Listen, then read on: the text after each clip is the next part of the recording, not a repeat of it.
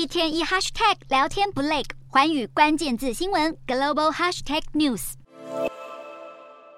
川普宣布再战二零二四总统大选，二十九日正式启动竞选活动，首站来到了新罕布什尔州。川普在会上仍不改煽动口吻，直批拜登政府软弱无能，使得全球陷入世界大战爆发的威胁。川普描绘了在拜登政府领导下美国黯淡的前景，并且吹捧自己过去在治安、国防和移民方面的记录，誓言要扭转当前通货膨胀的问题，同时巩固美国作为全球大国的地位。在谈及乌俄冲突时，川普甚至夸下海口，说他如果当上总统，战争冲突马上就能迎刃而解。川普曾经是共和党内部无可匹敌的总统人选。不过，这场竞选活动的规模与过去动辄数千人参加的场景相比，气氛显得暗淡许多。消息来源指出，川普竞选当天有许多共和党的重要官员都缺席活动，因为担心外界认为他们支持川普。曾经是共和党焦点的川普，如今走下神坛。外界认为另一个能够和川普竞争的人选是刚刚顺利取得连任的佛州州长迪尚特。由于他以将近百分之二十的差距赢得去年的其中选举，声势如日中天，使得川普迈向二零二四大选的道路备受威胁。